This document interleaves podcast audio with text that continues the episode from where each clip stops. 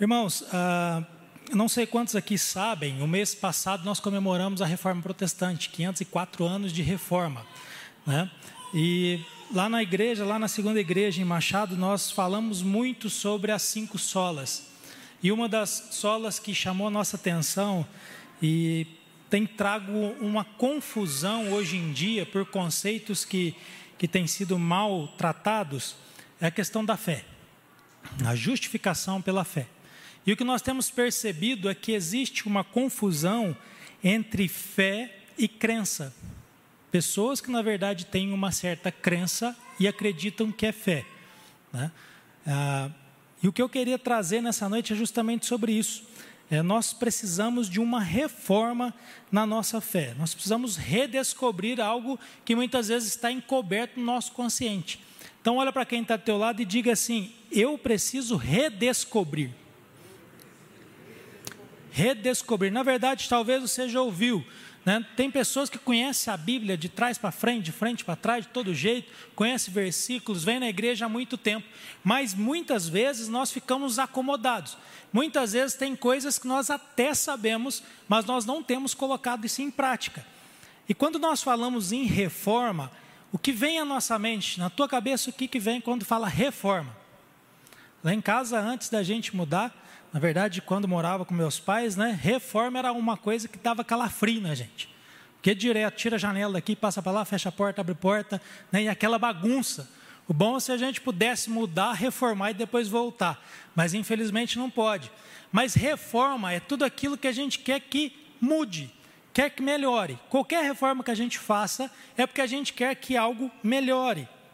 E quando nós olhamos para esses 504 anos da reforma, nós temos que é, entender que não foi algo fácil, que não foi algo simples. Às vezes nós olhamos, estamos aqui hoje por causa da reforma, pelo fruto dela, e simplesmente, ah, Martim Lutero, Calvino que fizeram. Mas homens e mulheres que pagaram o preço, homens e mulheres que sofreram para que essa reforma desse certo, para que o evangelho de Cristo deixasse de ser deturpado. Ah, o evangelho, na verdade, o que, que nós vemos que o homem entende que a fé, a religião, ela pode escravizar, ela pode dominar. Não à toa nós temos visto muitas doutrinas hoje, aí, muitas denominações escravizando a turma com ensinos errados, com situações, ah, com ensinos que levam as pessoas, através desse apelo da fé, a praticarem atitudes erradas. E a igreja fazia isso através das indulgências. Esse era o principal ponto ali de Calvino. Né? Se você queria salvação, você precisava pagar por ela. Se você quisesse perdão de pecados, tinha que pagar por ela. Pessoas que acreditavam em purgatório pagavam para tirar almas do purgatório. A ponto de Lutero questionar se ainda existiam almas no purgatório, de tanto dinheiro que dava para a igreja. Ele questionou dessa forma. Lutero era alguém inconformado, é um dos principais reformadores, e alguém que era inconformado, alguém que deixou sua profissão, foi ser monge, né, separou para estudar, para aplicar, para conhecer mais de Deus. Só que ele era alguém que vivia tentando ganhar a salvação, alguém que vivia tentando merecê-la, alguém que se autoflagelava para poder ter a remissão de seus pecados. Porém, quanto mais ele fazia isso, menos paz ele sentia. Quanto mais ele buscava, menos paz. Então imagina você se empregando em algo, se dedicando, você fazendo de tudo para conquistar algo, mas o teu coração não está em paz. Você sente que você não está sendo aprovado. Você sente que aquilo não está valendo a pena. E aí nunca era suficiente. Até que um dia e ele lê Romanos 1, 16, 17, nem precisa abrir, que diz assim: Pois não me envergonhe do Evangelho, porque é o poder de Deus para a salvação de todo aquele que crê, primeiro do judeu e também do grego. Visto que a justiça de Deus se revela no Evangelho, de fé em fé, como está escrito: o justo viverá por fé. Quando Lutero enxerga isso, o Espírito Santo dá um start ali, dá um sinal, as escamas dos olhos caem, e ele vê que o justo vive por fé. A salvação vem através da fé. Não adiantava ele querer ganhar essa salvação. Não adiantava ele ficar se punindo para poder buscar uma remissão. mas que ele precisava crer naquele que veio, naquele que fez por nós o sacrifício único e suficiente para nos trazer a salvação. E aí eu convido você a abrir sua Bíblia lá em Romanos 3. Romanos capítulo 3.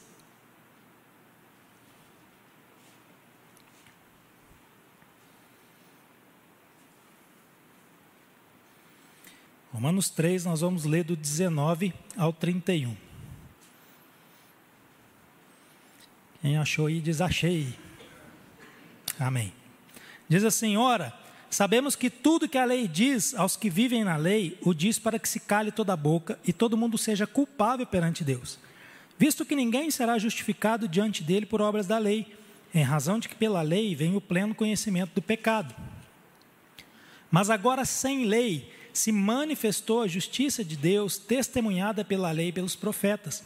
Justiça de Deus mediante a fé em Jesus Cristo, para todos e sobre todos os que creem, porque não há distinção, pois todos pecaram e carecem da glória de Deus, sendo justificados gratuitamente por Sua graça, mediante a redenção que há em Cristo Jesus, a quem Deus propôs no seu sangue como propiciação mediante a fé para manifestar a sua justiça, por ter Deus, na sua tolerância, deixado impunes os pecados anteriormente cometidos, tendo em vista a manifestação da sua justiça no tempo presente, para que ele mesmo seja justo e o justificador daquele que tem fé em Jesus. Onde, pois, a jactância foi de toda excluída. Por que lei das obras? Não, pelo contrário, pela lei da fé. Concluímos, pois, que o homem é justificado pela fé independentemente das obras da lei. É porventura Deus somente dos judeus? Não é também dos gentios? Sim, também dos gentios. Visto que Deus é um só, o qual justificará por fé o circunciso e mediante a fé o incircunciso. Anulamos, pois, a lei pela fé? De maneira nenhuma. Antes, confirmamos a lei.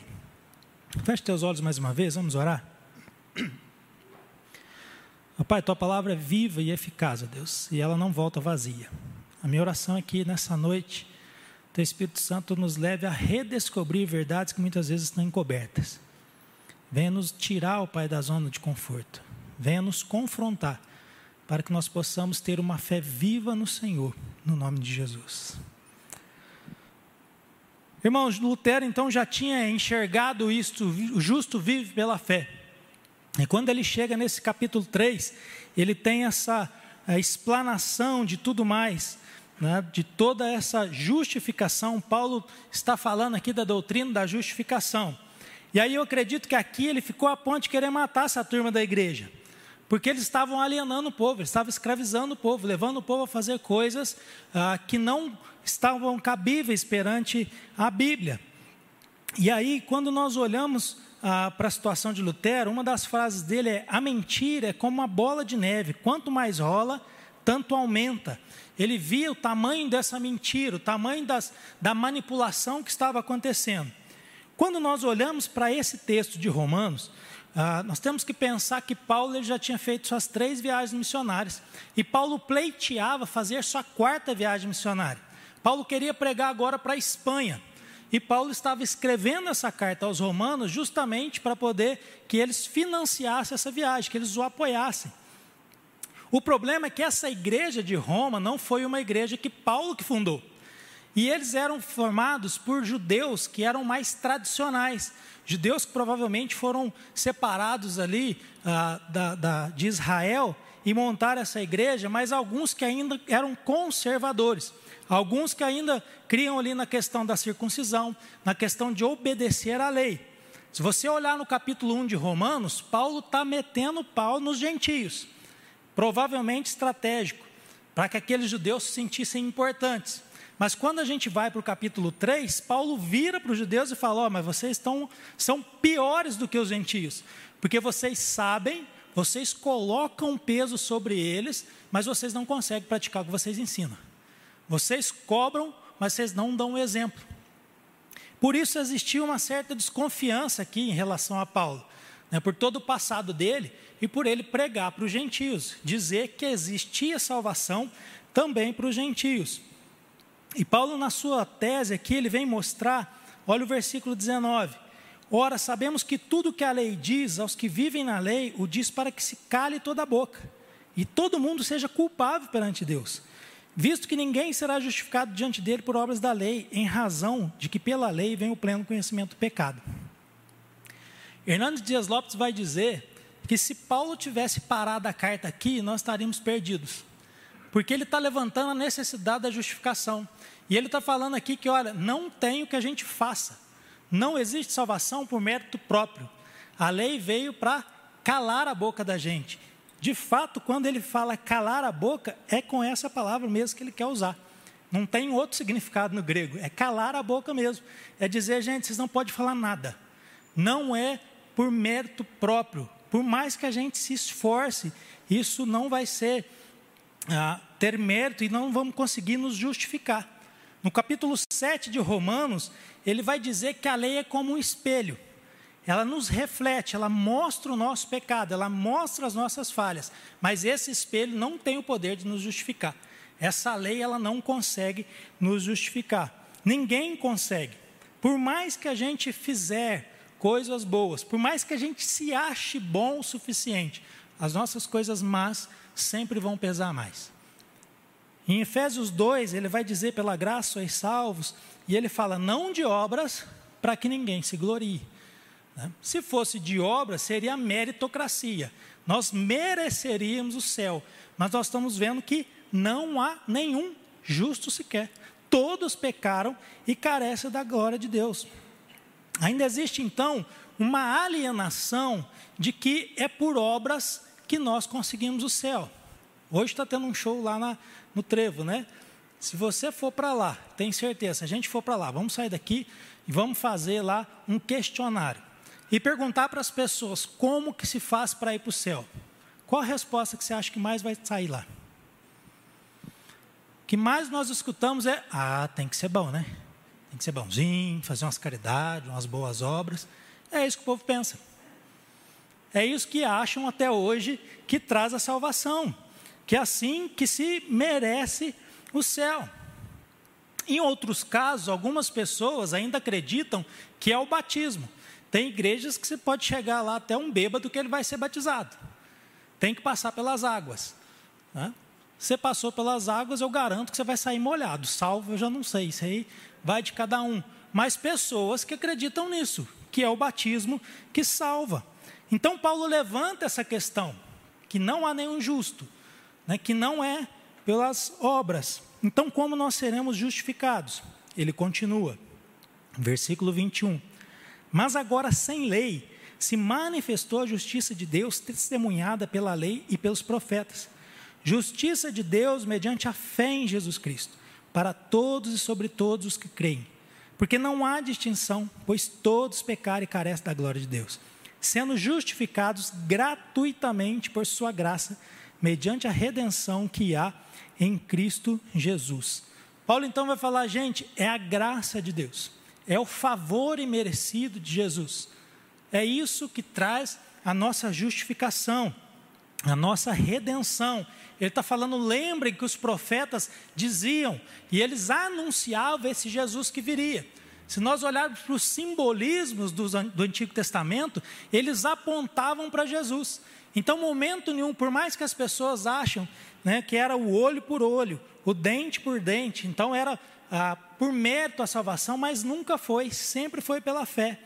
E Paulo vai continuar, versículo 25 a quem Deus propôs no seu sangue como propiciação mediante a fé, para manifestar a sua justiça, por ter Deus, na sua tolerância, deixado impunes os pecados anteriormente cometidos, tendo em vista a manifestação da sua justiça no tempo presente, para que ele mesmo seja justo e o justificador daquele que tem fé em Jesus. Se nós olharmos no Antigo Testamento, algo que era muito comum era expiação de pecados. Pelo menos uma vez por ano, né, as pessoas deviam ir lá, levar um cordeiro sem defeito, primogênito, para ser sacrificado, para que houvesse perdão. E o que, que acontecia? O sacerdote fazia ali, matava um animal, né, queimava suas partes, ele pegava o sangue e levava para o santo do santo. No santo do santo, só o sumo sacerdote podia entrar. E ele ainda entrava com uma cordinha, porque se ele tivesse em pecado, ele morria lá dentro. Dentro do santo dos santos tinha a arca da aliança. A arca da aliança simbolizava a presença de Deus. E dentro da arca, os dez mandamentos. O sacerdote chegava e jogava, despejava esse sangue sobre a tampa. A tampa que chamava ali o expiatório, que vem da expiação. Expiação quer dizer reparação ou sofrimento pelo qual se repara uma culpa, castigo, modo usado para reparar um crime ou falta, uma penitência. Quando então o sumo sacerdote derramava o sangue sobre a tampa, o expiatório, esse sangue descia sobre a arca. E aí o que, que eles queriam arremeter com isso? Né? O que, que a Bíblia quer mostrar? Que o sangue de Jesus cobre a lei. O sangue de Jesus, ele deixa agora que não é por lei, mas Deus nos enxerga justos, justificados através do sangue de Cristo. No versículo 25, Paulo fala: por ter Deus, na sua tolerância, deixado impunes os pecados anteriormente cometidos. Não quer dizer que Deus não levou em consideração o pecado do povo do Antigo Testamento, mas o que quer dizer é que Deus foi longânimo. Deus, sabendo que Cristo viria, o plano da salvação já veio antes da formação do mundo.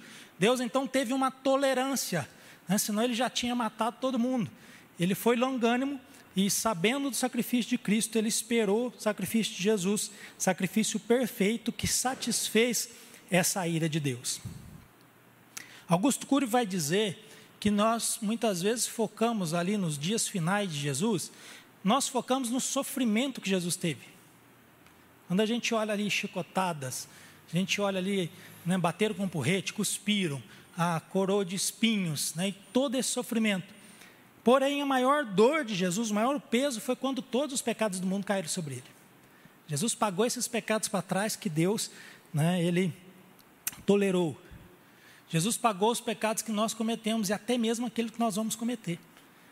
Lembra que naquele momento Jesus fala: Pai, por que me abandonaste? como se Deus tivesse virado as costas naquele momento, onde Jesus recebe todos esses pecados. E aí o céu escurece e logo Jesus grita: está consumado, ou seja, está pago, está feito, o plano se cumpriu e agora nós temos a justificação e o livre acesso a Deus. Paulo então ele começa a partir aqui para a sua conclusão. Versículo 27 ele diz: Onde pois a jactância? foi de todo excluída. Por que lei? Das obras? Não, pelo contrário, pela lei da fé. Jactância quer dizer atitude de alguém que se manifesta com arrogância e tem alta opinião de si mesmo, vaidade, orgulho.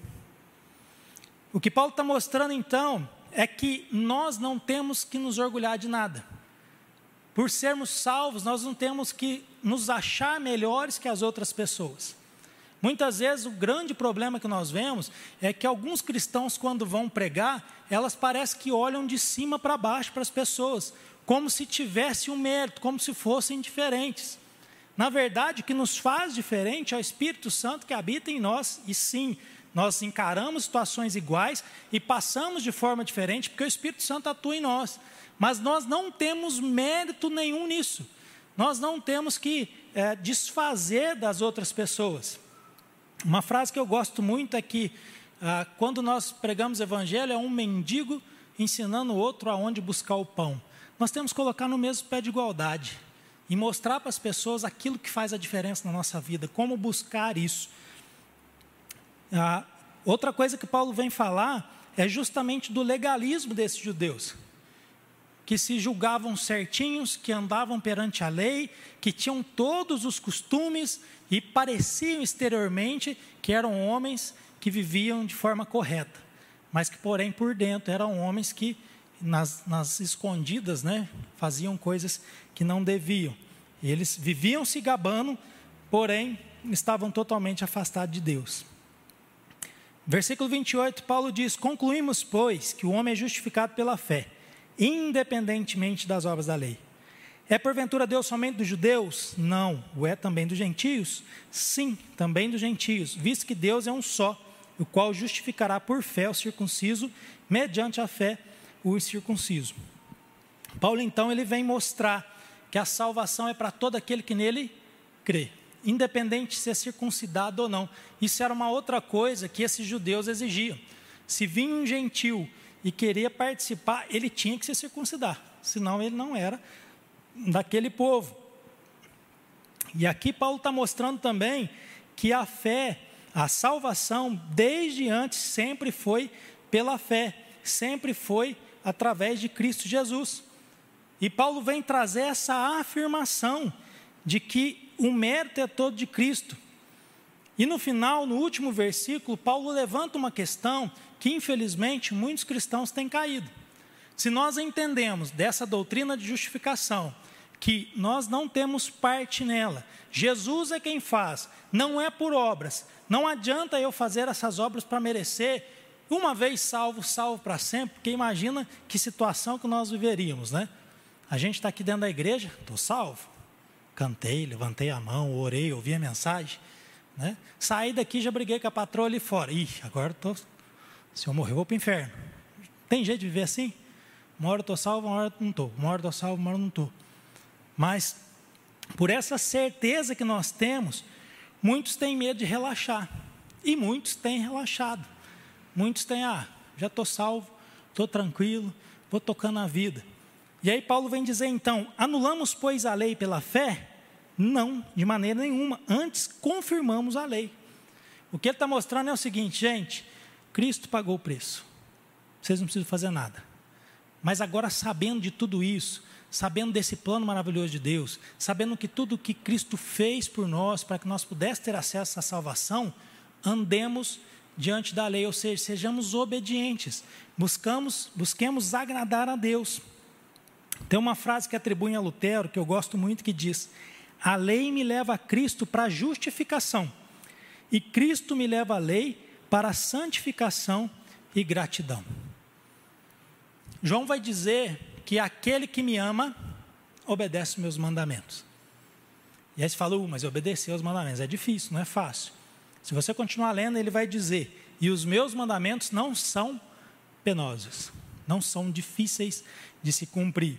A questão é: quanto mais eu me encho do Espírito Santo, quanto mais em comunhão com Deus eu estou, mais fácil fica de obedecer, porque mais eu vou deixando as vontades da carne de lado, mais eu vou abrindo mão daquilo que a minha carne quer que eu faça para fazer aquilo que o Espírito Santo está me mandando dizer. Quando nós pensamos então em justificação, é um ato declaratório de Deus. Quando nós pensamos em santificação, é um processo, uma caminhada. E aí vem a grande questão que eu falei no início: fé ou crença? Você tem de fato uma fé verdadeira, uma fé viva, ou você tem uma crença? Lutero continua, né, acredito que estudando. E uma das coisas que eu fiquei imaginando quando estava é, lendo, preparando essa mensagem, é que Lutero deve ter entrado em mais uma crise quando ele abriu em Tiago e leu esse texto. Abra comigo ali. Tiago 2, 24 a 26.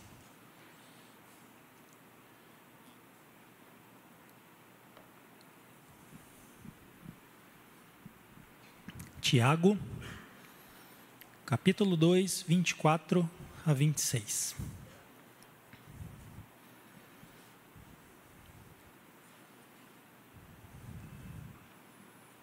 Amém? Diz assim: Verificais que uma pessoa é justificada por obras e não por fé somente. De igual modo, não foi também justificada por obras a meretriz Raabe, quando acolheu os emissários e os fez partir por outro caminho? Porque assim como o corpo sem espírito é morto, assim também a fé sem obras é morta. Quem que está mentindo, Paulo ou Tiago? Gera uma confusão até hoje. Muitas pessoas, quando chegam aqui, elas questionam, mas peraí, Paulo está falando que eu não tenho participação na salvação. Agora, Tiago parece que está falando que nós temos a salvação. Na verdade, o que Tiago quer dizer é que quando eu sou justificado por Deus, quando eu entendo todo esse processo e eu chego à conversão, automaticamente eu vou produzir frutos. Automaticamente essa fé que eu professo em Cristo, ela vai gerar boas obras. Ela tem que gerar boas obras. Se eu saio daqui sem ah, impactar as pessoas que estão à minha volta, sem amar as pessoas à minha volta, alguma coisa está errada. É isso que Tiago quer mostrar. Quando eu entendo esse amor de Deus, eu preciso amar o meu próximo. Quando eu amo o meu próximo, eu vou fazer o bem. A Bíblia vai falar muito de frutos, e quando ela fala de fruto, ela fala que aquele que não dá fruto, meu pai corta e lança fora. Porém, aquele que dá fruto, meu pai poda, para quê? Para dar mais frutos. Então, quando eu tenho uma vida em Deus, uma vida ah, de prostrar diante de Deus, de obediência, de busca, de me encher do Espírito Santo, automaticamente os frutos vão aparecer. Automaticamente a minha fé vai falar através das minhas atitudes. Agora, qual que é a diferença entre fé e crença? O significado de crença é estado, processo mental ou atitude de quem acredita em pessoas ou coisas. Mais uma vez, vou voltar no exemplo do show que está tendo lá. Nós fizemos a primeira pergunta: o que, que faz para ir para o céu? A maioria vai dizer: a gente tem que ser bonzinho, tem que fazer boas obras. A segunda pergunta é: se você falar para eles, você crê em Deus?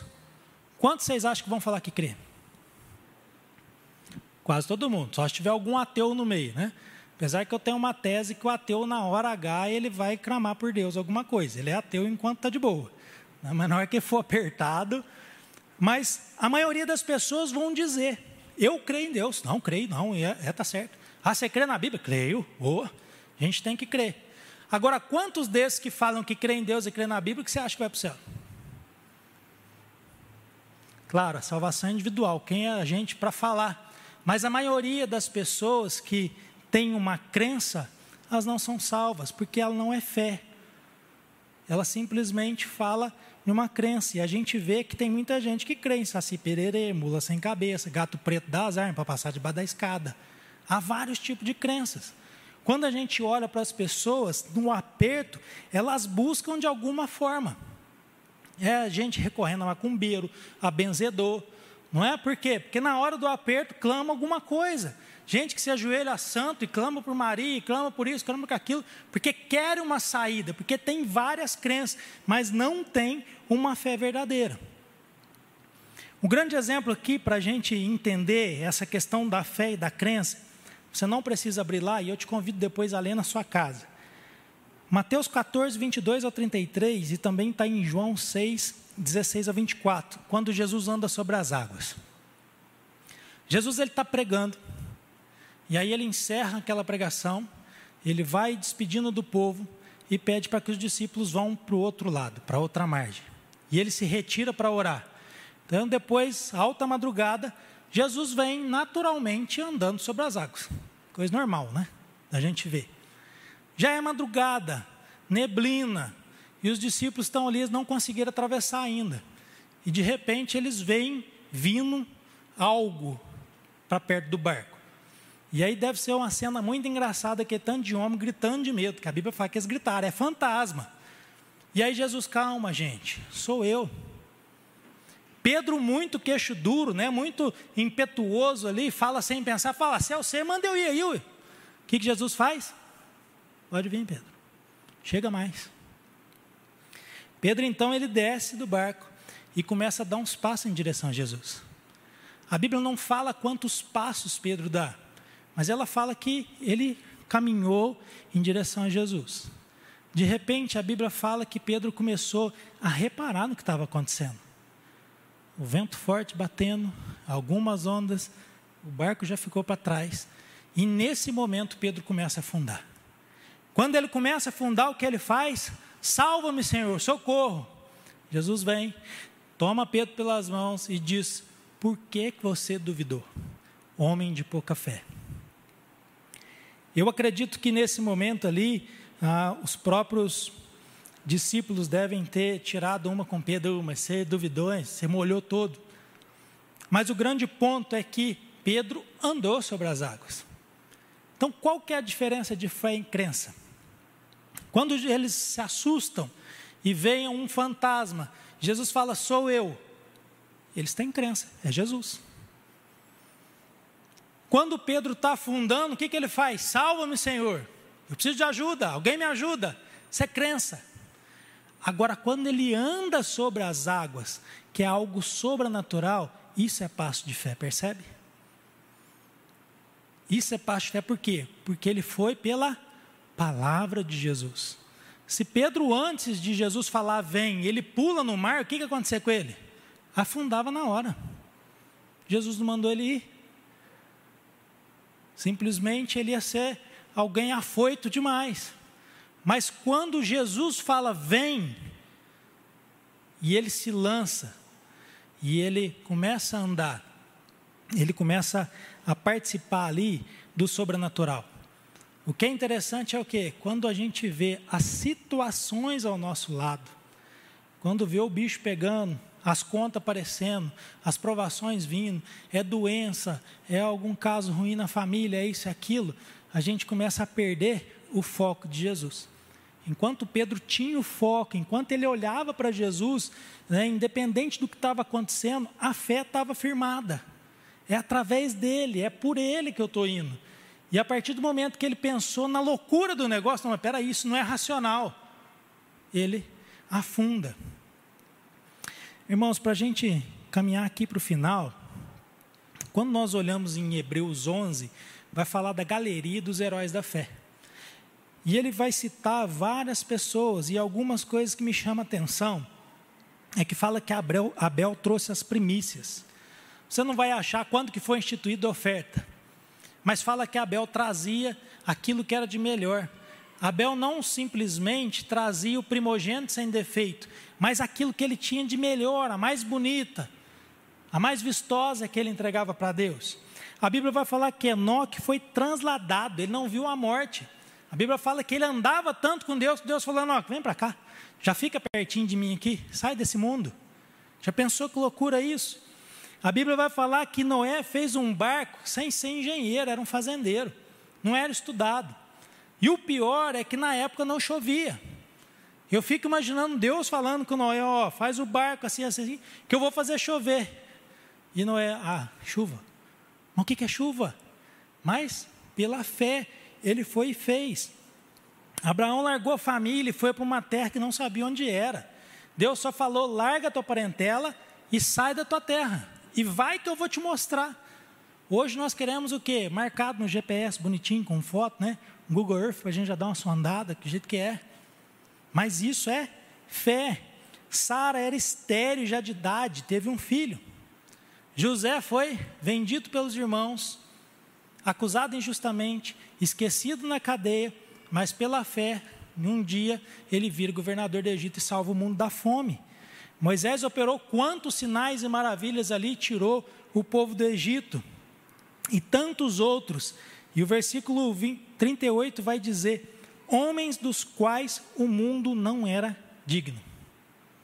Lembrando também de Raabe, Raabe a prostituta lá de Jericó, que ouviu falar do Deus dos hebreus, que creu no Deus dos hebreus pela fé, salvou os espias e entrou na genealogia de Jesus. Homens dos quais o mundo não era digno. Queria chamar o louvor aqui na frente. Irmãos, fé não é simplesmente a gente vir para a igreja e dar o dízimo, e dar oferta, e participar de algum ministério. Porque isso pode ser uma crença, isso pode ser religiosidade. Sabe, eu não sei você, mas quando a gente fica um dia sem vir no culto, parece que tem algo estranho, não parece? Quando a gente não vem. E você pode ver que tem uns crentes de Santa Ceia. Não é o culto que mais lota? Lá em Machado é. Santa Ceia está lotada a igreja. Parece que se não tomar ceia, vai acontecer alguma coisa durante o mês. Muitas vezes nós estamos sendo religiosos. A fé verdadeira, ela nos impulsiona, ela nos impele a querer mais de Deus. Porque Deus é uma fonte inesgotável. A eternidade não vai dar tempo da gente conhecer tudo que tem para conhecer de Deus. Tamanha essa fonte. Então, quando a minha fé está firme ali, eu começo a querer mais, eu começo a buscar mais, eu começo a frutificar mais, e eu não deixo que o comodismo tome conta da minha vida. Sabe quem que pode limitar o agir de Deus na tua vida? Você já se fez essa pergunta? Quem pode limitar o agir de Deus na sua vida? É você mesmo. Se nós olharmos para os evangelhos, nós vamos ver que quando uma pessoa chegava até Jesus, Jesus perguntava: O que quer que eu te faça? E aí, através dessa resposta, Jesus virava e dizia: Seja feito conforme a sua fé. Imagine que você precisa de um milagre, você está aos pés de Jesus e Jesus fala: Seja feito conforme a tua fé. O milagre seria completo ou seria pela metade? Será que faltaria alguma coisa? A Bíblia é cheia de exemplos disso. Lembra lá da viúva Sarepta? O marido deixou ela em crise, os cobradores vindo para levar os filhos embora, e aí Eliseu, o profeta, diz: traz vasilhas. O que, que você tem? Tem um pouco de azeite, traz vasilhas. Nós vamos, Deus vai operar. E a Bíblia diz que eles enchem as vasilhas e começam a virar o azeite. Enche uma vasilha, enche duas e vai enchendo e vai enchendo, até que chega um ponto que ele fala: acabaram-se as vasilhas? Sim, o azeite acabou. Imagine se houvesse ali uma preguiça ou uma dúvida daquela viúva e ela tivesse pego poucas vasilhas. A situação dela continuaria complicada. Mas quem ia limitar? Ela mesma. Não sei se você lembra do rei Jeoás. A Bíblia vai falar que Eliseu já ah, com uma doença que o mataria. E ele, Joás vai lá e se prostra e quer voltar a Deus. E Eliseu fala: abre a janela e atira uma flecha. Ele atira essa flecha e Eliseu fala: Ó, você vai ter vitória. Agora pega a flecha e bate no chão. E Jeoás bate três vezes. E Eliseu fica bravo com ele fala: Por que, que você bateu tão pouco? Se você tivesse batido seis ou mais, as tuas gerações seriam paz. Mas porque você bateu só três vezes, você vai ter só três vitórias. Quem limitou ele? Ele mesmo. Muitas vezes nós nos limitamos, porque a nossa fé é muito pequena. E nós temos que tomar cuidado para não ser, na verdade, até uma crença do que a fé verdadeira no Senhor. Convido você a fechar seus olhos. E assim como nós fizemos no primeiro culto, eu gostaria de orar para aqueles que estão sentindo que estão sem fé, aqueles que têm se sentido fracos na fé. Nós temos vindo de problemas de pandemia e agora a gente escuta falar que está acontecendo lá fora de novo. E eu creio que muitas pessoas estão desesperançosas. Uma das coisas que mais aumentou é o número de desengrejados, porque pessoas estão no conforto de casa, assistem um culto, está tudo bem. E talvez você está meio baqueadão ainda. Talvez sofreu com alguma perca na pandemia então queria orar para aqueles que querem ter a fé renovada no Senhor, para aqueles que querem ter o coração queimando na presença do Senhor, para aqueles que querem de fato frutificar. Não importa a tua idade, não importa a fase na vida que você está vivendo. Nós não vamos chegar a um ponto de aposentar na fé. Nós só vamos aposentar o dia que Deus nos chamar. Mas enquanto nós estivermos aqui, nós temos muitas coisas para fazer ainda. Então, se você quer essa oração, fique de pé. Nós vamos orar juntos. Vamos clamar pela presença do Senhor. Vamos clamar para que o Espírito Santo inunde o nosso coração e queime o nosso coração e traga renovo, e traga esperança, e traga alegria, e traga força no nome de Jesus. Pai, nós nos colocamos de pé na tua presença, porque só tu tens palavra de vida eterna. Nós nos colocamos de pé porque não há nada que possamos fazer, não é mérito nosso, mas mérito único do Senhor Jesus Cristo, que verteu o seu sangue por cada um de nós, que nos trouxe a garantia da salvação. Mas, Pai, nós queremos que o Teu Espírito Santo nos inunde de tal jeito que a nossa fé cresça no Senhor, porque nós não queremos viver uma vida medíocre, nós não queremos viver acomodados, nós não queremos viver com uma simples crença ou religiosidade, mas nós queremos ser usados pelo Senhor. Pai, o Senhor que sonda o coração e conhece o estado de cada um aqui. O Senhor sabe aqueles que estão cansados. O Senhor sabe daqueles que estão desesperançosos. O Senhor sabe daqueles que estão desanimados, ó Pai. Daqueles que nem mesmo voltaram para a igreja ainda. Pai, no nome de Jesus, aquece, traz um avivamento no nosso meio nós possamos viver o sobrenatural do Senhor, nós venhamos frutificar, Pai. Deus, que não haja diferença na nossa vida dentro da igreja ou fora da igreja, mas que possamos ser cristãos autênticos, ó Pai, obreiros que não têm do que se envergonhar, que manejam bem a palavra da verdade. Pai, que as pessoas vejam Cristo refletido através de nós. Nos ajude a compartilhar com os nossos vizinhos, nossos colegas de trabalho, seja na escola, seja em qualquer ambiente, ó Pai.